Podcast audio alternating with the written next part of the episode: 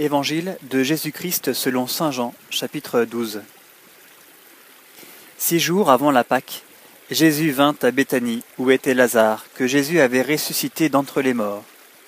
On lui fila un repas. Marthe servait. Lazare était l'un des convives. Alors Marie, prenant une livre d'un parfum de nard pur, de grand prix, oignit les pieds de Jésus et les essuya avec ses cheveux. Et la maison s'emplit de la senteur du parfum.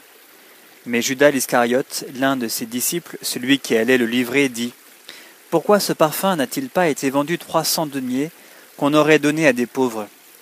Mais il dit cela non par souci des pauvres, mais parce qu'il était voleur, et que, tenant la bourse, il dérobait ce qu'on y mettait. Jésus dit alors Laisse-la, c'est pour le jour de ma sépulture qu'elle devait garder ce parfum. Les pauvres, en effet, vous les aurez toujours avec vous, mais moi, vous ne mourrez pas toujours. La grande foule des Juifs apprit qu'il était là, et ils vinrent, pas seulement pour Jésus, mais aussi pour voir Lazare, qu'il avait ressuscité d'entre les morts. Les grands prêtres décidèrent de tuer aussi Lazare, parce que beaucoup de Juifs, à cause de lui, s'en allaient et croyaient en Jésus. Le lendemain, la foule nombreuse, venue pour la fête, apprit que Jésus venait à Jérusalem. Ils prirent les rameaux des palmiers et sortirent à sa rencontre, et ils criaient Hosanna, béni soit celui qui vient au nom du Seigneur et le roi d'Israël. Jésus, trouvant un petit âne, s'assit dessus selon qu'il est écrit Sois sans crainte, fille de Sion. Voici que ton roi vient, monté sur un petit dânesse. Cela, ses disciples ne le comprirent pas tout d'abord. Mais quand Jésus eut été glorifié, alors ils se souvinrent que cela était écrit de lui et que c'était ce qu'on lui avait fait. La foule qui était avec lui quand il avait appelé Lazare hors du tombeau et l'avait ressuscité d'entre les morts, rendait témoignage.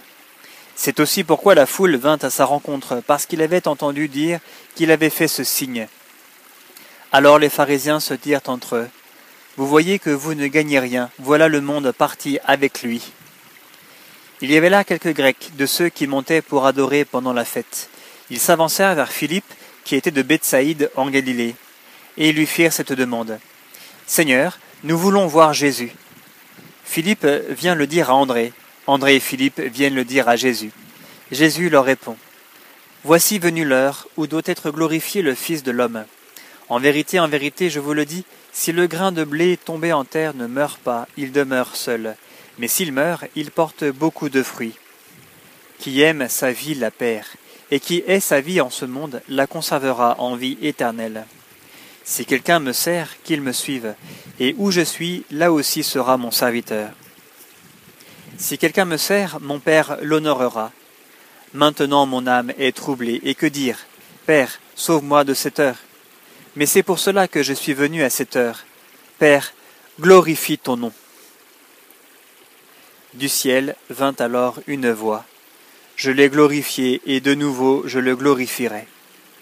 La foule qui se tenait là et qui avait entendu disait qu'il y avait eu un coup de tonnerre. D'autres disaient Un ange lui a parlé. Jésus reprit Ce n'est pas pour moi qu'il y a eu cette voix, mais pour vous. C'est maintenant le jugement de ce monde. Maintenant le prince de ce monde va être jeté bas. Et moi, une fois élevé de terre, je les attirerai tous à moi. Il signifiait par là de quelle mort il allait mourir.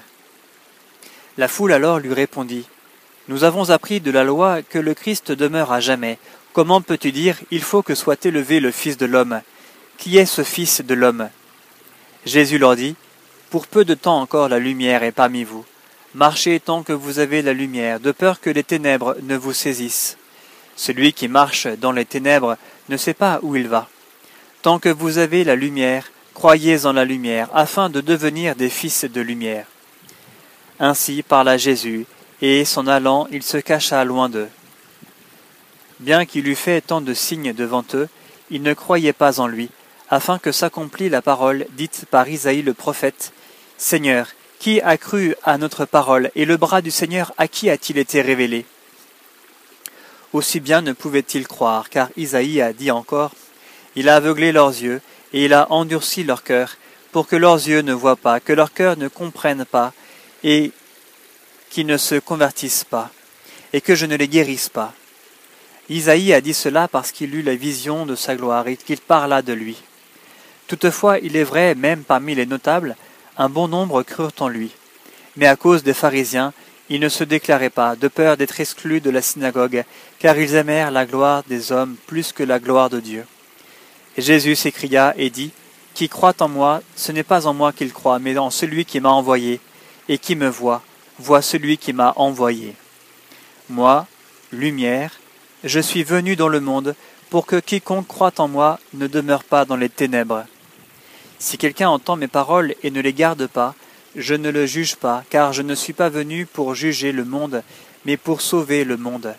Qui me rejette et n'accueille pas mes paroles a son juge. La parole que j'ai fait entendre, c'est elle qui le jugera au dernier jour. Car ce n'est pas de moi-même que j'ai parlé, mais le Père qui m'a envoyé m'a lui-même commandé que dire et de quoi parler. Et je vais, et je sais que son commandement est vie éternelle. Ainsi donc, ce dont je parle, tel que le Père me l'a dit, j'en parle.